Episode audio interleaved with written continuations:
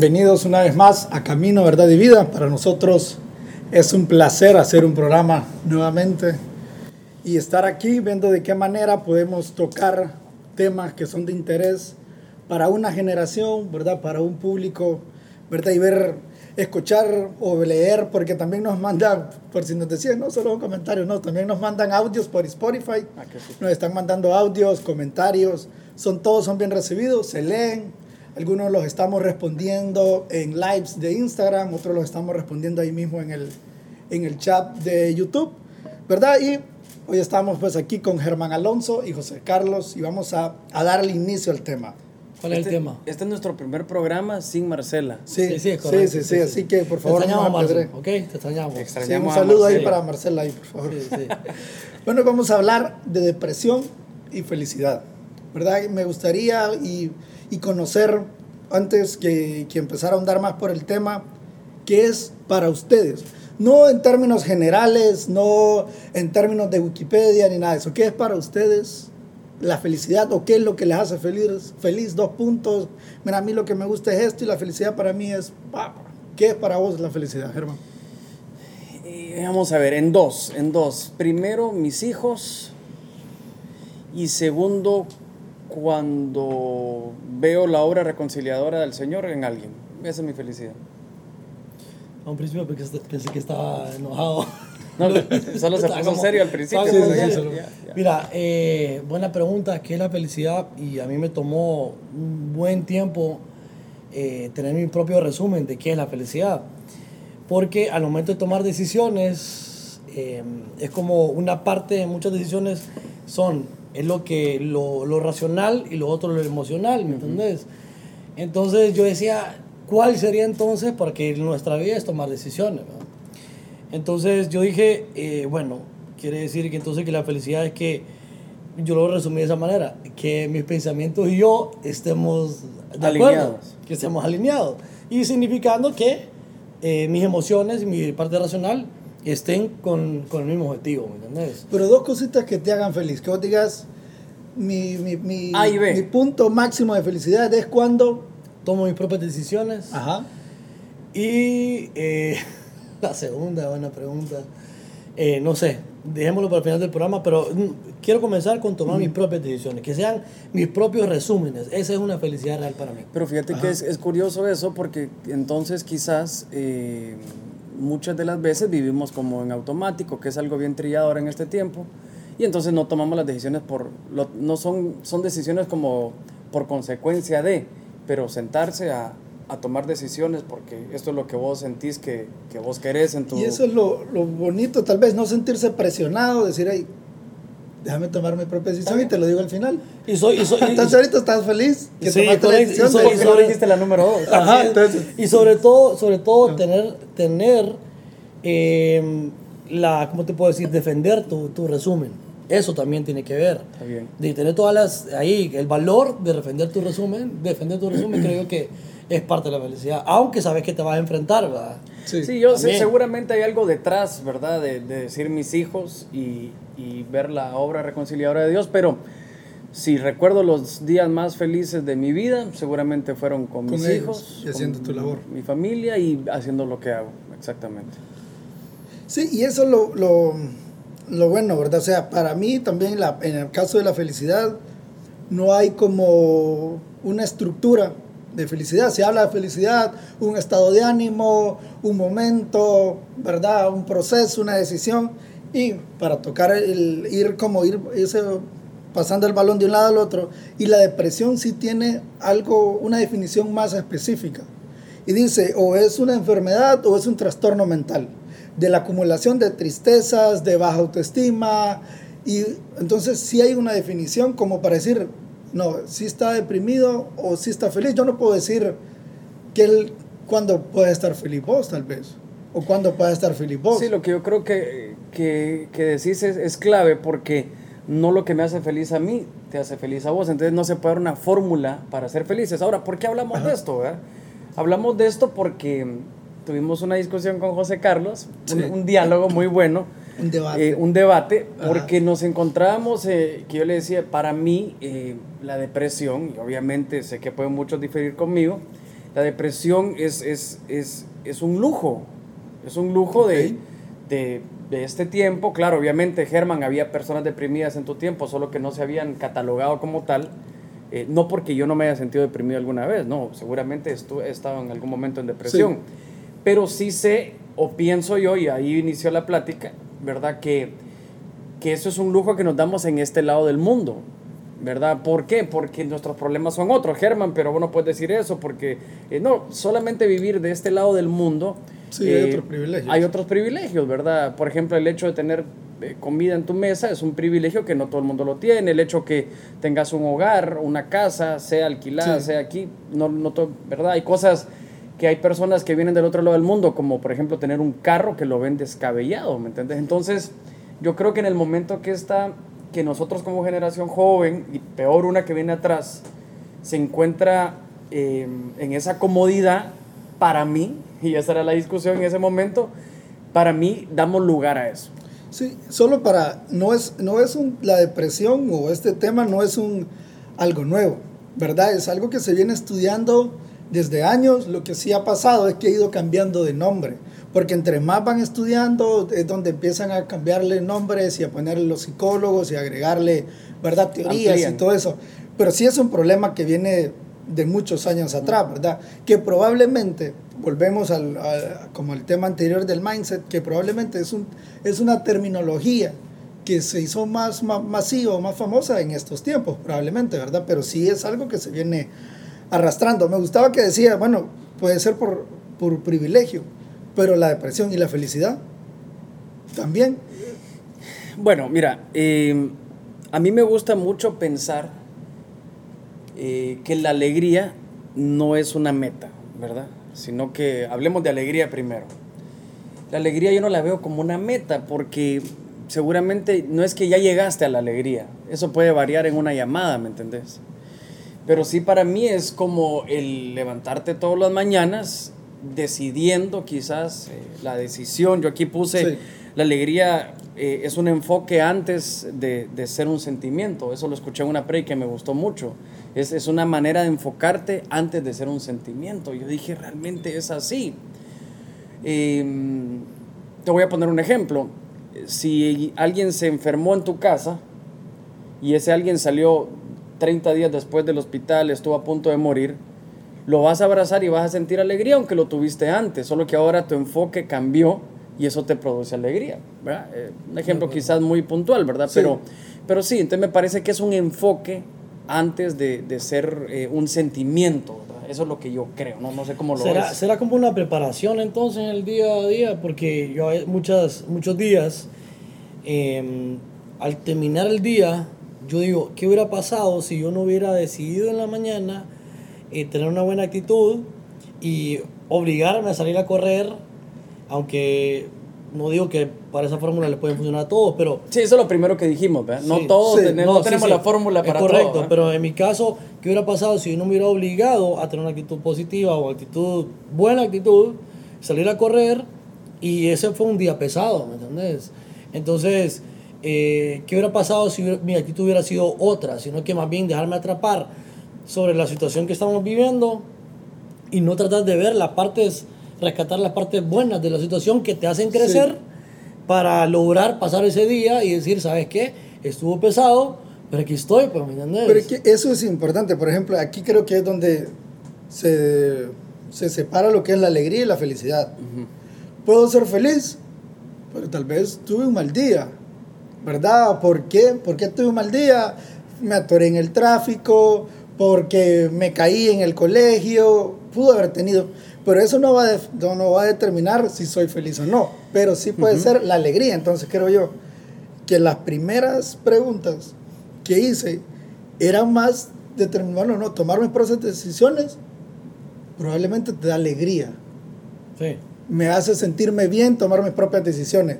Estar, disfrutar a mi familia me hace sentirme bien. Que, porque lo que yo me quisiera es, como ahí me, me, me dicen si estoy bien o mal, es la felicidad probablemente es algo de que todos los días la vamos trabajando. Entonces, Sí. tal vez no hay, ya llega la felicidad. No pero hay. sí es, sí es un estado, para mí sí soy feliz.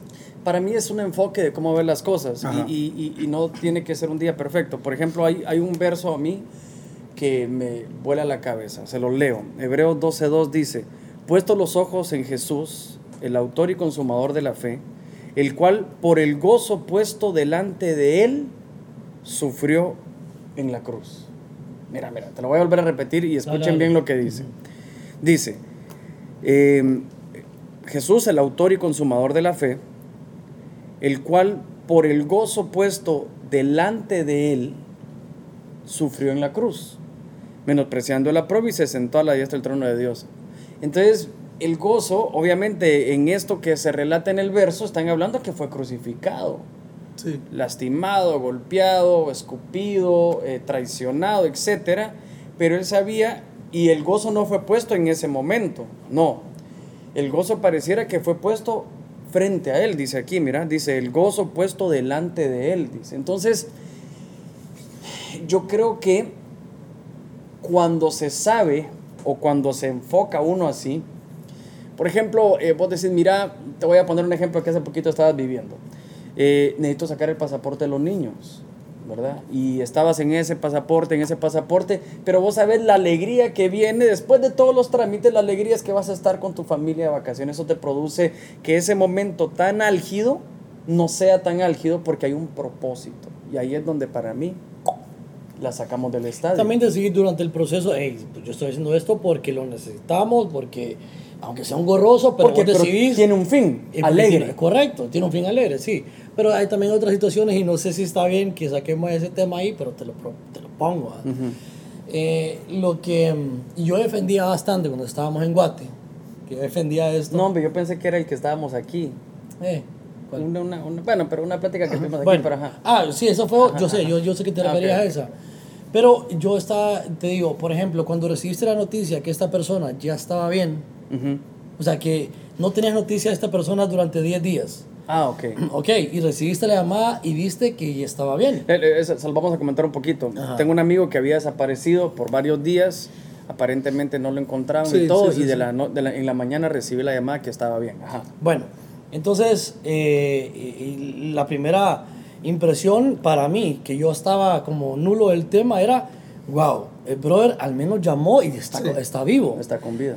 Pero en ese momento, no juzgando ni señalando, sino entendiendo eh, el cariño, ¿verdad? Eh, vos aún estabas como encerrado en el esquema de, no te fijaste que él estaba allá, que estaba vivo, que, que dio señales de vida.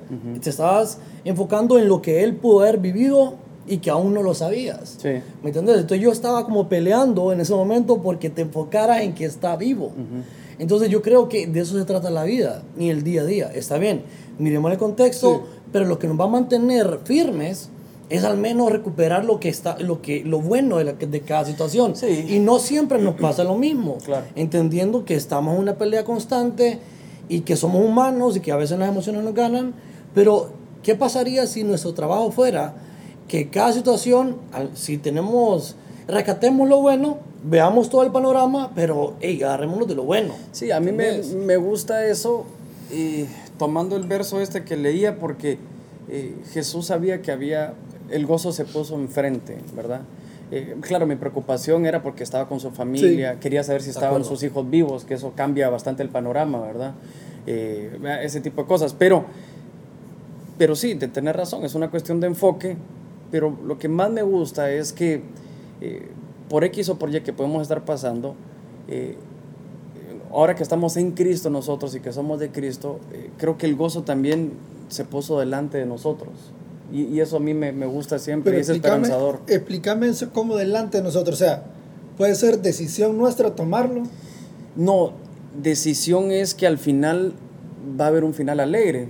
Eso es lo que dice este texto, Sí. ¿verdad? Eh, y puede que vos me digas, Germán, sí, pero finalmente se murió la persona por la que estaba pero orando. vos lo decidís también O sea, Sí, por eso. punto lo que dice Luis Lo, lo que, a lo que me refiero es que eh, Jesús sabía, mientras que estaba siendo crucificado, y en todo ese proceso, que ahí tal vez no iba a haber alegría, porque la alegría no fue puesta en medio del proceso, sino fue puesta delante de. Entonces eso me O gusta sea, mucho. al terminar el, el proceso venía la alegría. Sí, vendría, vendría un momento de paz después de la tormenta. Plenitud. Plenitud. Puede ser plenitud, puede ser alegría, puede ser eh, objeción de ya, ya el, el- obtener objetivos, ¿verdad? eso. Pero, Pero me que- gusta mucho esa parte, como Jesús delante de él. Ok, fue entonces solo para, para poder entender, entonces lo que me estás diciendo, ¿verdad? Quiero yo como tal vez aterrizarlo es lo que estamos pasando, la tristeza, el enojo, ¿verdad? Tenemos que enfocarnos en lo que viene y, y eso es lo que nos va a ayudar a poder seguir avanzando. Es, No sé qué porcentaje habrá de las cosas que realmente no hay nada que podemos hacer. Yo creo que la única cosa por la que no hay nada que hacer es después que alguien murió. Pero yo no sé qué porcentaje de personas que se suicidan eh, tomaron esa, esa decisión todavía habiendo algo que hacer por esa situación que pasaban, pues. sí, ¿Me entiendes? Yo cuando he estado lo más triste que he estado, me doy cuenta después de la tristeza de que realmente esa situación me abrumó de tal manera que me sentí abandonado, que me sentí mal. Por ejemplo, Jesús dice, Padre mío, ¿por qué me abandonaste? Sí. Pues, ¿verdad? y entonces después dice, en tus manos encomiendo mi espíritu. Pero sí sabía que había un final alegre. sí. Pregunta, pero eso te sentiste abrumado y abandonado como consecuencia de tus acciones o porque fue una No, no, la vida. no tuve consecuencias de mis acciones ahí. Entonces fue la vida. Fue la vida. Fue el Yo creo que es una perspectiva vida. bien diferente. Fue la vida. ¿Sabes por qué? Porque cuando son consecuencias de tus acciones, cae una, a- algo importante que se llama la culpa. Sí, me imagino. Y Correcto. eso es, es parte de lo que alimenta la depresión. De acuerdo. La culpa, acuerdo. la tristeza, la ansiedad, la baja autoestima, Pero la la culpa, inseguridad. pero la culpa Pero no, sí. pero no cambia el discurso entonces, no cambia No. el discurso aún. Incluso con tu culpa, bueno, yo que te conozco, incluso con errores que hemos cometido alrededor de los años, al final puede haber un final de alegría. De acuerdo. Lo que a mí me Que la fórmula tiene que estar Dios ahí, Sí. porque, porque sí. Sí, no es complicado. de- definitivamente hay un porcentaje. Mira, mira bien, yo, la vez pasada hablábamos, creo que ayer hablamos sobre el tema. No sé. Ey, Jesús y Dios. Jesús es un ejemplo a seguir que estuvo vivo. Claro. Y Dios es el porcentaje de tu vida que vos no lo manejas. ¿Sí? Como la soberanía de Dios. Sí, Así es como, es Ajá. correcto, como la, el reconocimiento de que existe un ser supremo y es ahí donde ese porcentaje que no lo manejas. Vos lo manejaste tu Es creación. como caer en, en dependencia de él. Como, bueno, lo que suceda. parte es de, pero Dios, teo- yo tengo, en teoría, mi Dios, ¿verdad? Mira, mi eso, Dios. eso está muy bueno que dice José, porque dice, eh, bueno, Dios es algo que no se puede controlar y realmente creo yo que cuando, cuando entender que Dios, cuando entender realmente la soberanía de Dios y todavía decidís estar alegre, mucha gente habla de la soberanía de Dios, pero nunca te ha Sí. tocado vivirla, ¿me entiendes? No, no, no. Nunca te ha tocado decir, Señor, esto es lo que tú dices en tu palabra, pero, por ejemplo, por tus llagas he sido sanado y, y si no sana, es, mi- es la soberanía de Dios. Y eso está muy bien, lo que vos dices, es algo que no se controla, pero a pesar, y ahí es donde uno, creo yo, que la única forma de, de- de, al menos en este punto que hablábamos, es, es el Señor. man. Bueno, pero Sí. un punto, alegría. Por ejemplo, hay situaciones donde la alegría se muestra riéndose y saltando y gozándose. siempre. Hay- pero hay O otras situaciones. La alegría, permíteme. lo que querías decir es siendo libre. Sí, de acuerdo, bueno. Sí, sí. Ajá, siendo Bueno, libre. espérate, espérate. Lo otro es que también quiero yo que existe la alegría, porque hay momentos donde estás obligado a tener una, eh, una seriedad del tema. ¿Entendés? Pero, no- pero yo creo que dentro de la seriedad del tema se le llama alegría eh, a, la, a la cordura. ¿Entendés? Hay momentos difíciles de la vida que no estás sonriendo, pero estás cuerdo. Pero hay otros momentos que vos también decidís botar, ca- dejarte caer.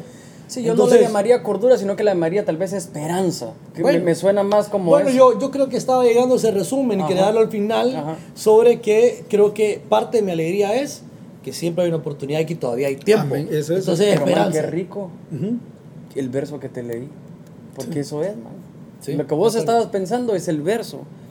Su alegría fue al- enfrente. Sí, perdón, Luis, para ¿Cuál- no, para no es. ajá. ¿Cuál será uno de los enemigos si nos basamos en ese versículo? ¿Verdad? El enemigo a la felicidad puede ser la ansiedad. No sobrellevar bien el- ese proceso que, que hablas puede ser parte. Bueno, para mí un enemigo de la felicidad es el temor. Es el miedo. El miedo creo que es un gigante para todo lo que vamos a afrontar en la vida. Pero sí es un enemigo de la felicidad porque eh, me gustaba mucho que dice la Biblia que hay tesoros en la oscuridad, dice. Eh, Y- Pero hay temor en la oscuridad. Sí, También. a eso voy, Ajá. a eso voy. Pero eh, cuando se apaga la luz, eh, recordaba un ejemplo de un pastor que me fascina, que decía que su hijo empezó a llorar en la noche y le dijo, papá, es que hay algo, y él prendió la luz, pero aquí mira, no hay nada. Cada vez que te vas aparece algo en mi cuarto. Y entonces le dijo, no, ¿sabes qué? Me voy a quedar contigo en la cama.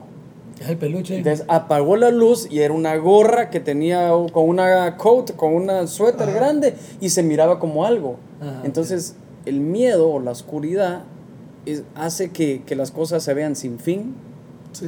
Que el desierto se vea sin final. Pero yo creo que No, profundizar más en eso, hermano. Deja- déjame terminar. Sin final, número uno, se agrandan los gigantes también. Y también empezás a tomar algunas y también te volvés pesimista. Por ejemplo, eh, mira el miedo cómo empieza a actuar. Enemigo de la felicidad es el miedo para mí. En la Biblia habla de que, por ejemplo, el enemigo empezaba a hablar, el gigante empezaba a hablar y todo el pueblo era atemorizado. Y el mismo rey también. Entonces es cierto, cuando te pasó algo de que ya condicionó tu pensamiento o tus sentimientos, entonces, por ejemplo, si tu mamá falleció de cáncer y a ti te duele algo, entra un temor. Le decís, eso es. Oh. Dios mío. Y el miedo te hace no estar feliz. Y después te vas a ver, bueno, esto me ha pasado mucho tiempo a mí, me duele la espalda, fíjate. Me duele la espalda y serán los riñones y, el miedo, eh, ya, pero no es una revisión porque todo va a estar bien. Es una revisión a base de miedo, fíjate. Y entonces en ese transcurso que me hago el examen, estoy infeliz, estoy preocupado, soy pesimista, agrando las cosas y al final me dice, ¿verdad que usted está leyendo al gimnasio? Sí. Y usted no ha hecho un mal movimiento y ya, sí. Ah, bueno, mire, tome tal y Ya. tal y, y Y relájese. Viejo. costó 20 pesos. Exacto, entonces, y todo ese tiempo Sí. Fue por el miedo. De acuerdo. Bueno, habría que ver, también me gustaría poner otro, otro ejemplo de miedo porque... Otro ejemplo de enemigos. Sí, también. enemigos de la, de la felicidad. Sí. Se puede llamar la inseguridad también, ¿verdad? Sí, Pero eh, yo creo que, ¿qué pasaría? Pero esa no. está muy buena, la inseguridad está buena. Sí, total. ¿Qué pasaría si desglosáramos el miedo en dos? Miedo negativo y miedo positivo. Porque hay un montón de cosas que las hacemos con miedo y que resultan buenas. ¿Me entendés? Tal vez entonces hay un, hay un miedo buenas. que te inmoviliza, que ese Bueno, es el que clavo. es el que te da inseguridad, que es el que, o al que te lleva a un, a un recuerdo anterior donde tuviste un shock ahí y, y te moviliza, como. El, el miércoles estábamos hablando ahí en, en el altar de oración de los jóvenes y les dije yo que el miedo, eh, tenés tres caminos con el miedo. O te paralizás, huís o luchás. Las tres cosas que vayas a hacer las vas a hacer con miedo. Es mejor, como dice José, Ajá. luchar con miedo. ¿me Sí, sí. Porque yo, yo, en mi caso, lo que yo orillo a mis hijos de alguna manera a, a pelear con el miedo. Por ejemplo, eh, generalmente cuando un niño se sube a un lugarcito, ¿verdad? "Ey, bájate ahí que te vas a caer. Pero yo en mi caso lo que hago a mis hijos es, mira, agárrate bien, ponete bien, pone, fíjate bien dónde pones los pies. O sea, maneja el miedo, ¿me entendés? Porque de alguna manera en la vida tenés que escalar a lugares donde no conoces. Sí, yo creo que es importante, es importante eso, José, porque creo que nuestras, nuestros hijos y todo, eh, ¿sabes qué, qué es? Y eso creo que lo estás haciendo, José, que es una, una atmósfera donde los tenemos que hacer sentir habituados. Ajá, la correcto. incertidumbre. Y la incertidumbre, para aquel que sea, miren esto qué bonito, José, para aquel que sea habituado a huir o a paralizarse en la incertidumbre, es un clavo, no hay, hay poco avance, pero para aquel que sea habituado caminar en incertidumbre, seguramente va a ser un liderazgo siempre, va a ser un líder siempre, porque aquellos líderes fueron los que pensaron out of the box, ¿verdad? fuera de la caja. De acuerdo. Se Sí. me parece re bien, man, me parece muy bueno. ¿Sabes? Otra para mí que es clave es, eh, además del, del miedo, es la comparación. Sí. Creo que eso lo hemos escuchado Sí, ahora sí, sí. muchas veces. ¿Sabes qué hablamos ayer de comparación? No. Sí, me tocábamos el tema, la parte de comparación, la parte de agradecimiento y sensibilidad, Ah, agradecimiento. que, que yo creo que de Es ahí parte de la alegría, sí. Ajá, que es sí. parte de la alegría. Pero de los enemigos, para mí, es la comparación. Sí, de acuerdo, Sí. de acuerdo. Vo- Vos tenías un dato que, que Sí. creo que lo leíste eh, o o me lo habías comentado, no sé si lo leíste ya, pero hablabas un poquito de, de cómo las redes sociales han, han- han complicado esto de la alegría. Sí, realmente se dicen, hay un estudios, ¿verdad?, que, que han estado haciendo la OMS y todo eso, de que, que cuando se aumentó la fama o la popularidad de las redes sociales, también aumentó los suicidios en los jóvenes. ¿verdad? Se cree o se dice, ¿verdad? Que hay, no necesariamente es una coincidencia, no es algo que se ha venido estudiando. Bueno, han elevado el grado de redes sociales o, o o el boom de los teléfonos inteligentes y en base a eso, ¿por qué? Falta de autoestima, porque están pendientes de poder complacer a los demás, de que poder ser aceptados por los demás, la inseguridad. Sí, la comparación seguramente también. Sí. El compararse entre... entre Yo no he estado ahí, ¿verdad? Ajá. Yo no he estado ahí. No, yo he estado. yo he no, no, estado. esa No, no, he estado esa en la foto, ajá, en esa otra vez. Tailandia, por ejemplo, ¿sabes la foto que alguien subió una foto de Tailandia, verdad? Bueno, te la voy a traer más bajo. ahí, pero- Te la voy a traer más bajo. Yo no he estado ahí en el aspecto de que eh, ves un matrimonio que es espectacular. Ajá, sí, sí, riéndose, todas las fotos así. Cuando usted ve alguna foto de nosotros así, ve, fue porque dijimos, hey, hagamos una foto espontánea y nos reímos. Ve, Realmente la gran mayoría de cosas en redes sociales es un mundo ficticio. Y esto está afectándonos tanto, por ejemplo, el cuerpo perfecto. El cuerpo perfecto. Mira, esto me gusta Ajá. mucho en, en la Biblia. Dice, Pero está, bien, está mal que afecte, porque algunas situaciones, mira bien, hay un montón de situaciones que el cuerpo perfecto lo podrías tener, pero por tu misma flojera no lo tenés. Bueno, es que puede hay ser otras otra situaciones cosa- que son por enfermedades. Puede ser otra ¿cierto? cosa, o que te motive, o que te baje la autoestima. Bueno, bueno. mir- miren me esta. motiva Miren esta. estar así. sí, a mí, Ir a ese sí. lugar. No, es que mira, este, debería ser una cuestión de salud, no de cómo te ves. Eh, bueno, porque realmente correcto. si vos te ves, vos tenés que amar lo que ves. Vea, porque, mira, pues te voy a contar. Eh, No siempre, no pues, siempre. Deberías, José. ¿Pero por qué? Porque yo, yo no me he amado muchas veces que me estoy viendo en el espejo. Es más, me he sentido Hay, un, hay, una, avergonzado de mí mismo cuando me he visto el espejo, pero no significa que hay me una teoría ahí. y un estudio que se llama gordofobia, creo que, es, Ajá, sí, que yo se lo- llama. yo lo leí. Que es en base a eso, pues, de que, de que hay muchas personas que no se aman, que no se aceptan, porque no están en un estereotipo. Y se cree que la gente bien físicamente es la minoría. Pero para mí que el que se acepta estando gordo es porque se aceptó y se siente bien. ¿Sí o no? ¿Sí? Vamos, a- vamos en la misma línea entonces. Ok. Vamos en la misma línea. Pero miren esta, me gusta mucho. Elías está deprimido y a punto de morirse. Y entonces dice, y echándose debajo del enebro, se quedó dormido, dormido. Y aquí luego un ángel le tocó y le dijo, levántate y come. Significa que estaba dormir Y sin comer. Eso es parte de las manifestaciones de la depresión. De acuerdo. Sí, ¿verdad? sin duda. Depende de que alguien más te traiga la comida. Sí, Wow, sí, O pérdida de apetito. Y entonces llega el Señor y le dice, levántate, amén, levantémonos y come. Entonces a mí me, me- me- me interesa eh, traer esto porque la comparación Sí. nos va a llevar a una depresión de estas, brother. Nos va a llevar a que, bueno, yo conozco muchos desórdenes alimenticios de que mejor duermen para no comer. Pero ¿quién te dijo que aquello que ves es real? ¿Quién te dijo que no es una cuestión de genética, José? Sí. Es una cuestión de genética. Por ejemplo, yo tengo un pastor al cual admiro mucho, él se llama Sergio Velart. Es un tipo físicamente como un europeo. Yo al papá de Elba, Carlos Velar. A Carlos Velar, ¿verdad? El, al El hermano, hermano, el mayor. Ah, el hermano hermano. mayor. ok, ok, ok. Pero Sergio es, es un pastor grande, alto. Los trajes se le ven como a. Mami. como a Gianluigi Buffon, pues se le ven re bien. Pero no hay forma, no hay dieta que haga que yo me pueda ver así y debería de estar bien conmigo. Entonces, a mí no me gusta, me, me gusta mucho esto porque él utiliza la comparación y dice antes, es que no soy mejor que mis padres y se deprime. Entonces, yo creo que la comparación nos debe de jugar a favor Sí. y no en contra. Pero o sea, que sea yo- como un motivante para poder alcanzar. No, mira esto Ah. que te voy a decir. Para mí la comparación, ¿cómo es, José? ¿Cómo debe de jugarte a favor y no en contra? Sí, en contra, correcto. ya ahí lo está vimos. bien, ahí Sí, está bien. en contra ya lo Sí, vimos. Como Ajá. a favor, ok. Pero ¿cómo a favor? Decime algo que no estás a gusto vos. Eh, Con mi cuerpo. no, eh, vamos a ver. Con mi bigote. Sí, estoy en proceso. ¿ok? Algo que no estoy a gusto, porque no se la pregunta. No, quiero... O vos, Luis. Algo que no estás sincero. totalmente a gusto. No sé, ven, eh, pongamos otro ejemplo. Eh, sí, pero es una buena yo- yo pregunta. le voy a poner ejemplo, pregunta. Yo le voy a poner ejemplo. No, fíjate que yo no estoy a gusto, quizás... eh, ajá, ¿ibas a decir con qué? Ya te. Bueno, a nivel personal, ¿con qué no estoy a gusto actualmente? Sí. Eh, con. Creo que no he llegado al, al mejor punto de, de mi relación con la familia de mi esposa. Excelente. Entonces vos estás ahí.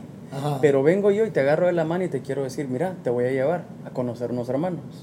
Ajá, ok. Y entonces los hermanos te van a contar que el suegro la ha tratado de matar tres veces y se tienen que esconder Yo estoy y bien. están viviendo. Entonces, esa comparación Ajá. hace a José agradecer y decir, No, mi suegro y bien. mi suegra son un amor, gracias a Dios los tengo. Cuando yo veo esto, y entonces él se volvió alegre, solamente con el hecho de la De comparación. acuerdo. Por eso que hay tanto estadounidense, europeo, canadiense y toda esta gente que vive en aquel lugar del mundo que viene aquí a ayudarnos, pero también les cambia la vida el venir a Sí, ayudar a nuestros países. Sí, sí, sí. Dios mío, yo me quejo de que no tengo el último iPhone y ellos no Bueno, tienen que comer. A eso, Eso es, es buen dato. Según del De top acuerdo. de los países, mira, escucha, del top de los países con mayor suicidio, ¿verdad? Según- hay estudios que reflejan el suicidio como la cúspide o la o parte del proceso de, de la Depresión. depresión. Entonces, los países que más sufren de depresión, Ajá. ¿verdad? Según la OMS, esto es un estudio, creo que fue 2018-2019, dice que los países de América, Estados Unidos, Brasil, México, Canadá y Argentina, los países con mayor número de depresión, ¿verdad? Entonces, lo que no, vos no, decís, no, no viste razones. No, no hay razones, es depresión. No, entiendo. Lo chistoso, Es en ajá, general. lo chistoso es, No, entonces, o lo para- curioso, ¿eh? No, es, y si sumas todo, Norteamérica, que en teoría es lo que está mejor en todo el continente de nosotros, Económicamente hablando. económicamente, ocupa el 56.1% de suicidios de todo. O sea, más del 50% está en, Norte- en Norteamérica el suicidio, hablando de nuestro continente, ¿verdad? Uy. Tranquilo, yo Te puedes parar. Yo, yo te lo bien. Solo Entonces, despacito, y si, despacito. y si hablamos de Europa, Cuidado con la camisa, primo. Sí. si hablamos de Europa, se cree que es Francia. España ocupa el cuarto lugar en depresión. Francia está en los primeros lugares, España ocupa el cuarto lugar en depresión. Entonces, probablemente no, no, no es dinero, no, no. ¿Por qué países menos desarrollados no tienen esos índices tan altos de suicidio o esos índices tan altos de depresión? Miren lo que dice la Biblia de esto. Yo creo que nos vamos a apoyar y vamos a, a disfrutarlo. Esta es la versión del lenguaje actual. Dice, llega el año a su fin y está lleno de bendiciones. Por donde quiera que pasas, dejas gran abundancia. Pero mira esto que dice, en el desierto el pasto es fresco, las colinas se revisten de alegría. El desierto. En, el, en el desierto el pasto es fresco, las colinas se visten de alegría, las praderas llenas de ovejas, los valles se cubren. Quiero que te imagines esta picture en tu cabeza. Dice, el pasto es fresco, las colinas se revisten de alegría, las praderas se llenan de ovejas y los valles se cubren de trigales. Todo el mundo canta y lanza gritos de alegría. ¿Sabes cómo veo yo esto? Como una vida simple, una vida fuera de Sí. esos lugares de grandes ciudades. Y aquí creo que vuelve a tomar un poquito de, o- nuevamente, yo no estoy diciendo, Sí.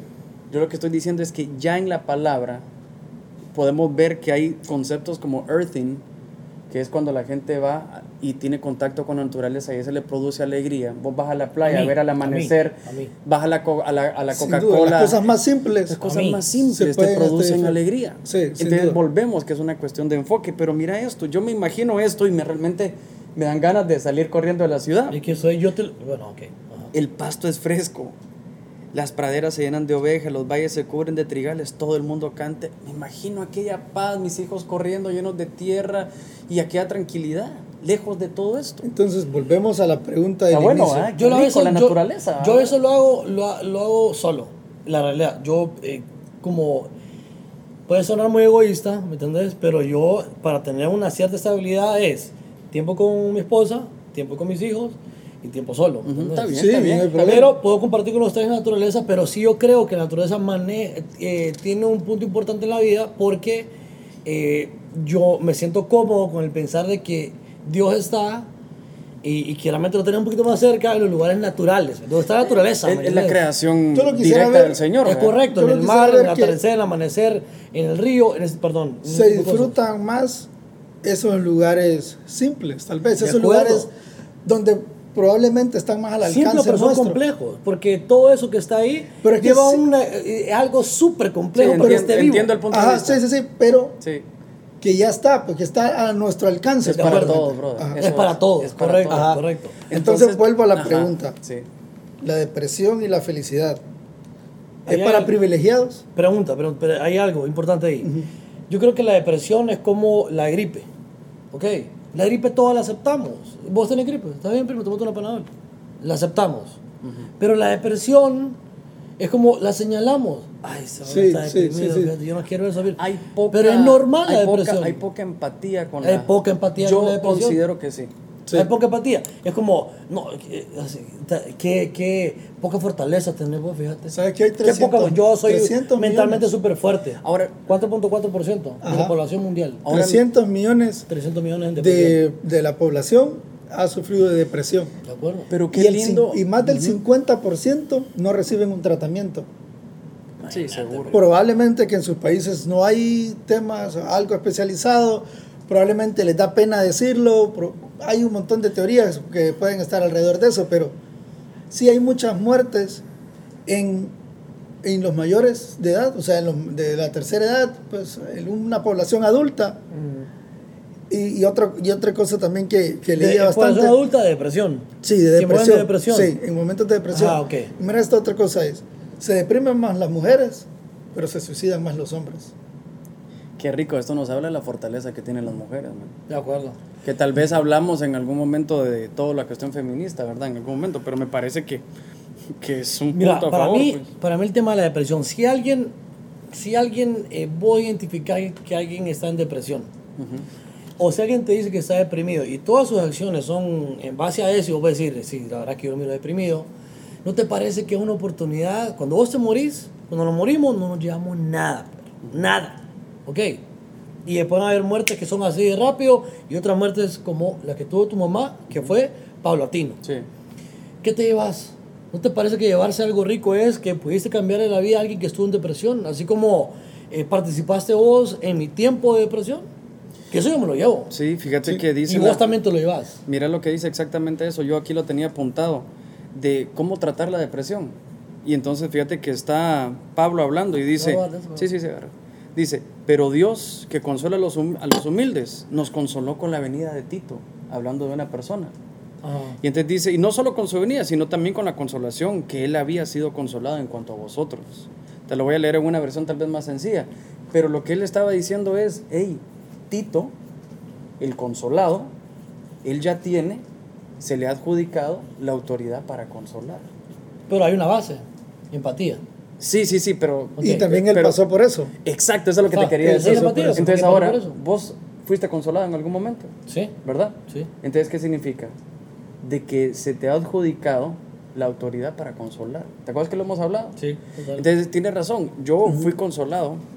Daniel Guzmán, que es un gran amigo mío, eh, aquí de la iglesia, cuando yo estaba en esa, en esa prueba que dice José, que mi madre se enfermó por mucho tiempo, eh, realmente fui consolado por él. Y ahora, ¿qué le dio a él la autoridad para eso? Su madre había fallecido antes. Y entonces me llevó de la mano y ahora, pues como Tito dice, Pablo dice, hey, esperemos a Tito. Él ya fue consolado y él va a consolar. Entonces, Sí, sin duda. ¿verdad? Para dejar un punto aquí establecido es, tenés toda la razón. Yo creo que parte de la felicidad es también poder compartir esa consolación. De acuerdo. Y, y no ser eh, sin empatía. Ahora te voy a tocar otro punto, pero sin no tener empatía con aquella gente que está triste es un clavo. Yo, por ejemplo, yo me, me Es un clavo. confieso, cuando se me acercaban anteriormente a decirme, mira, que estoy triste, que esto, que otro, yo decía, un par de fajazos y vámonos. Porque sí, probablemente esas fueron las recetas que, que yo recibía, pero hasta que realmente llevé des- lle- llevamos de cerca con, con el elemento un caso de, de- de depresión con medicamentos, con problemas, encerrado en su cuarto, una oscuridad horrible, bueno, dije yo, es real. Porque, siendo sincero, ¿verdad? Yo me lo imaginaba más que un tema, un tema de moda, ¿verdad? Un tema pasajero, ya se le va a pasar, es otra moda más como todas las que han habido. Pero hasta que realmente nos llevamos de cerca ese caso, dijimos, es real. Es una enfermedad, es algo que no lo sufre él, no Yo solamente no lo lo sufre miraría él, tanto como enfermedad. Yo lo miraría algo como... lo sufre toda su familia. Recuerda que todos los trastornos ahora son adjudicados como enfermedad. Eso lo, lo- lo- Luis lo dice porque es por definición. No, eso está como definición. Pero yo también, ahora, Parte de la vida. Incluso- Sí, sí, puede- sí, sí, sea, pero ¿sabes lo que yo quiero decir? Es, ok, hemos visto varios instrumentos para esto, para ser feliz, Primero saber que Dios está en control, porque la alegría debe estar frente a nosotros. Eso fue lo primero que definimos. ¿verdad? Eh, lo segundo es eh, también el trabajo que tenemos, ¿verdad? Para tener empatía. Lo tercero me gustó mucho la naturaleza, porque es algo que se maneja en todos lados. ¿verdad? Escu- escucha, ¿verdad? De verdad, la naturaleza y uno empieza a pensar que son de, de chakras y energía. Sí. No, es, el, es la obra del Señor. Ahí. Es la obra del Señor sin ninguna mano del ser Nada. humano, ¿verdad? Y, y otra cosa también es que nos enseña que lo que decía José, todas estas cosas materiales van y vienen y hay cosas que las tenemos al alcance de todos. Te, te digo algo a mí que me Sí. descarga pero instantáneamente, es abrazar a uno de mis hijos. Y como, pero es increíble, yo llego a la casa que me exploto y me sale uno, papá o el más chiquito, papi, papi, y lo abrazo. Yo creo que muchas veces Dios nos permite tener el consuelo eh, ahí, a la mano. Bueno, la mano. Yo es- creo que siempre está a la mano. el estar de rodillas está a la Sí. mano, pues, ¿verdad? Sí. Entonces yo creo que, que, que se puede. ¿Ibas a decir algo, algo Sí. consuelo? No, no, No. ¿Con qué te quedas del programa, del tema? ¿Qué es lo que podemos rescatar? ¿O qué es lo, el mensaje que podrías dejarle? Bueno, depresión, alegría, lujo. ¿Ok? Depresión, alegría, lujo. Depresión, alegría, lujo. Sí. Eso es. Es un lujo. Bien, eh, tenemos, podemos darnos el lujo en la mañana de casi de, casi como te puedo decir, de, de alguna manera crear el caminito. Mira, yo te propongo cuerpo, vida, mundo, te propongo actitud, buena actitud el día de hoy. Ok, para mí es importante que decidas, aún, porque hay momentos que te levantas en la mañana, Luis, y definitivamente desde que te levantas decís, "Ah, está complicado, ¿entendés? A mí me ha pasado, no sé a ustedes, pero a mí sí me ha pasado. Sí, sí, sí, claro. Y es cuando más tenés que acordarte, primo, que ese día tenés que decir, mi actitud tiene que ser la mejor. Porque de ahí, ya como le dijiste a la vida y a Dios, dame, échame la mano. Y me gusta apoyar la idea de José, no sé, me imagino que ya vamos terminando por el tiempo, ¿verdad? Pero me gusta ayudar a la idea de José que es, vas a tener que tomar un camino y Sí. solo hay dos. Uno de buena actitud que te va a ayudar para tu día malo Sí. y otro de mala actitud que te va a derrumbar para tu día malo.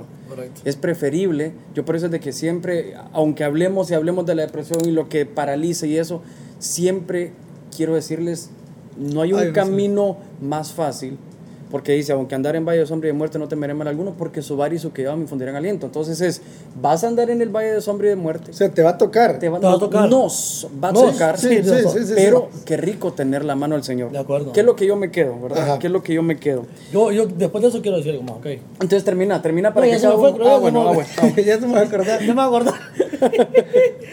Miren, Eh. le- quiero compartirles un verso que, que- que me llamaba mucho la atención. Eh, aquí está hablando de, Ya me acordé. si quieres decir, Ok, mira. y yo termino. Yo le, le digo a Daniela, Daniela, a mi esposa. Daniela, ¿ah? tu esposa, Sí, sí. le digo, Daniela, eh, hoy siento que la amo y los días que nos amamos y estamos bien, aprovechemos para darnos picos, aprovechemos para, para decirnos todo lo que nos queremos decir, porque los días malos, eh, tal vez controlamos la situación, pero no estamos para los picos, ¿me entendés? Entonces, los días que estás bien, que estás consciente que estás bien, y como me dice Luis, que hay días que soy bien intenso, que no sé qué, esos días no los puedo negar, porque son los días, primo, que yo te puedo decir que eso es lo que más el verdadero balance Sí. en el mes, y esos días yo los aprovecho, primo, soy intenso con mi alegría, porque los días que están malos también... nos hemos dado cuenta, cosa- Sí, y es incómodo. Hasta- sensacional eso. Sí, entonces aprovechemos ese momento que estamos conscientes de la alegría y eh, historicemos todo. Sí, yo, yo siempre lo he resumido así. Sí. Eh, el día malo va a exigir que llores, va a exigirte un llanto. Y el día bueno no te exige nada. Vos decidís si reír o no. Es mejor exigirnos nosotros mismos a reírnos. Yo creo que es lo que está diciendo José y me parece sensational. Yo para terminar y que luego pasemos, es, es nada más decirles que de lo que te decía también al entrar, no es que hoy es un día depresivo. No, hoy estás triste, andas bajoneado, andaste en esos días de intenso, qué sé yo. La depresión es el estado, es el momento, es la acumulación, ¿verdad? Entonces, para la gente que lo está sufriendo o como para la gente que, que podemos a- apoyar, yo gracias a Dios, pues hasta el día de hoy, el Señor me ha ayudado, ¿verdad? Y, espero que, que, no me toque, pero es hablar, hablar a tiempo, es el pedir ayuda a tiempo, es el poder, siempre me quedo yo con esto, es el poder levantar la mano temprano. Porque la acumulación de todo eso es lo que realmente nos va a hacer a tomar malas decisiones o a sesgar nuestra actitud o a orillar a que andemos en modos o completos o qué sé yo. Entonces yo es levantar la mano a tiempo y si podemos ayudar, tratar de ayudar. No es un problema, no es algo irreal, es algo que está pasando, es el número uno de muertes en enfermedades después de la cardiovascular. Es, lo está catalogada como enfermedad. En 19 a 29 años es el número uno de, muertes. Entonces, es real. Es real, pero Dios es más real. Yo, bueno, me punto ahí. Te gané. Te gané. Solo una última cosa, mira.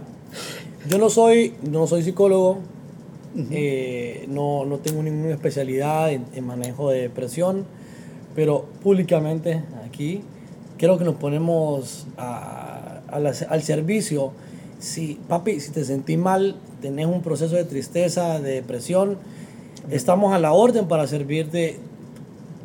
Lo que te podemos asegurar es que no sabemos cuál es el proceso profesional que se lleva, pero al menos nuestra palabra va a ser palabra para que salgas de ese problema y de alguna manera guiarte para que tengamos mejor, mejores días. Así que nos ponemos la orden. Luis Aguilar, Germán Alonso y José Carlos Ramos. Y Marcela que... Y Marcela que está allá en New York ahorita, tranquila, y todo bien. Pero Marcela... Bueno, yo quiero terminar con un verso que siempre me ha volado la cabeza y creo que este es el mejor y habla de Jonás. Jonás se decepciona de una decisión que toma el Señor, fíjate. Y entonces el Señor dice que Jonás llega y se sienta y había mucho sol y el Señor mismo permite que crezca una, una calabacera, dice, para que le haga sombra. Pero en el verso 5, el mismo Señor manda un gusano para que se coma la calabacera y entonces empieza a darle el sol a Jonás y entonces se siente como que está a punto de morir. Y entonces yo dije, Señor, ¿por qué si hiciste un lugar para que descansara, para que se sintiera triste, para que se deprimiera? ¿Por qué después lo rompes y después está a punto de morirse? Y entonces el Señor me ponía en mi corazón que lo que pasaba era de que ese lugar no era para vivir. Entonces yo, yo les quiero decir a todos era que, que puede que haya un momento triste, una pérdida, eh, algo que no entendiste de parte de Dios, un proceso de enfermedad, te despidieron, divorcio, tus papás, lo que sea, sea lo que sea, ese, ese momento es un lugar en tu vida, pero ese lugar no es para que vivamos, no es un lugar para que vivamos. Entonces lo mejor es levantarte y comer, ¿verdad? Qué mejor comer del pan del cielo, ¿verdad? Pero hay que levantarse porque esa no puede ser tu casa. En el desierto, perdón, en el desierto siempre fue un lugar diseñado para ser transitorio. Por eso que no se construían casas, eran tiendas, eran armables y desarmables. Entonces, eh, para, para la idea final es, no hagamos casas en el desierto. Eh, una cosa más, mi mamá me dio un consejo un día, poner límites. Poner límites a eso. ¿Ok? Límites nada más. Cuando estés en momento de presión, ponerle un límite. ¿Cuándo voy a salir de esto? Sí, me parece nada más. me parece muy bien.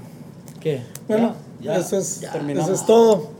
¿verdad? Seguramente vamos a seguir hablando más sobre este tipo de temas de la mente. De la depresión, me parece. Ya llevamos dos capítulos, ¿verdad?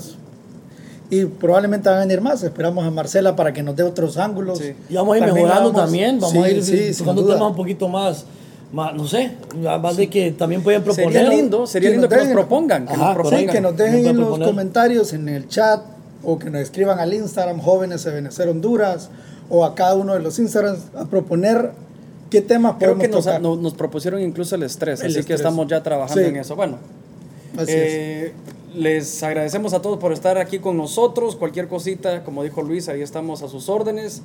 Y hoy, en Camino Verdad y Vida, vimos al Señor Jesús en todo, alegría y depresión. Un abrazo a todos, Dios les bendiga.